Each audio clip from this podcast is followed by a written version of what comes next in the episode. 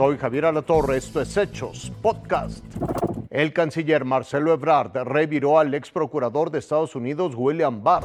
El gobierno de México fue claro, nunca permitirá que se viole la soberanía nacional. Este viernes el canciller Marcelo Ebrard le respondió de manera contundente al exfiscal general de Estados Unidos, William Barr, quien se ha pronunciado porque el ejército de su país intervenga en territorio mexicano con el pretexto de combatir a los traficantes de drogas. En su misiva, Ebrard Casaubón advirtió que México debe ser tratado con respeto, ya que es un socio clave de Estados Unidos. También advirtió que Estados Unidos tiene una demanda voraz de drogas, así como un laxo control en la venta de armamento, lo que explica en gran medida la capacidad de respuesta de los delincuentes. Finalmente, Ebrard Casaubón destacó que hacerle caso a William Barr solo generaría más violencia y más muertes en ambos lados de la frontera. Con información de Laura Casillas, Fuerza Informativa Azteca. Una doble amenaza de bomba en juzgados de Ciudad Juárez. Jueces, abogados, clientes, testigos y guardias procesales salían en fila de la ciudad judicial en Ciudad Juárez. Lo mismo sucedía a 15 kilómetros de distancia en los juzgados civiles y la Fiscalía de Chihuahua, zona norte. Era una amenaza de bomba simultánea en Ciudad Juárez, precisamente antes de la audiencia de dos detenidos de la banda de los Mexicles. Según autoridades, fue una llamada a los juzgados avisando de supuestos explosivos en los dos centros de justicia. Esto sucede en la ciudad judicial a un costado del Cerezo 3. Está cerrado completamente, hay elementos de la Policía Estatal y del Ejército Mexicano. En el penal se detuvo la visita. Decenas de familiares de los internos se quedaron formados al exterior. Que si queríamos esperáramos hasta más tarde. O sea, se suspendió en este momento. Sí, suspendió todo en este momento. Todas las audiencias se cancelaron. Y nos están pidiendo a las autoridades que nos retiremos por un posible riesgo de que vaya a haber algún fuego cruzado o algo. Todas las puertas estaban custodiadas.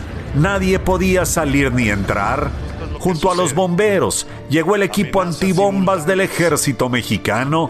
¿Qué, qué detecta este can que tienen ustedes? Explosivos, explosivos. Ya escuchamos al elemento del ejército, van a buscar explosivos aquí al interior. Casi tres horas después se reactivaron los juicios. Reinaldo Lar, Fuerza Informativa Azteca. Nevadas e inundaciones afectan a millones en California. Caminos completamente congelados, flanqueados por toneladas de nieve acumulada. Casas aisladas por la corriente que arrasa todo.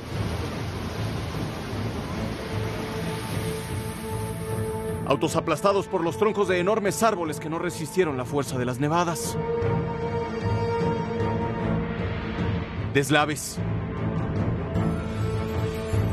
Almacenes gigantes que se quedaron sin techo.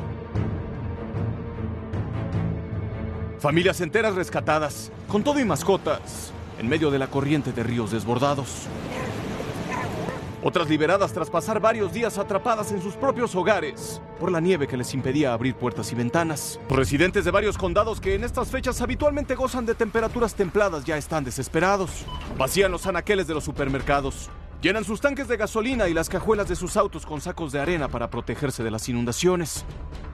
Y es que el pronóstico no es alentador. Más nieve y más lluvias para lo que resta de esta semana y quizás también para la próxima. La alerta por el mal clima se alarga en California y los estados aledaños. Comenzó hace dos semanas y aún no se le ve fin. Hay millones de afectados y decenas de condados de distintas entidades que tienen órdenes para salir de casa y buscar refugio. Además de las nevadas y las lluvias, hay que contar las inundaciones y los apagones provocados por las bajas temperaturas que congelan todo. Es casi mediados de marzo y la primavera ya toca la puerta, pero parece que el invierno no termina de despedirse. Raciel Cruz Salazar. Fuerza Informativa Azteca. Hasta aquí la noticia, lo invitamos a seguir pendiente de los hechos.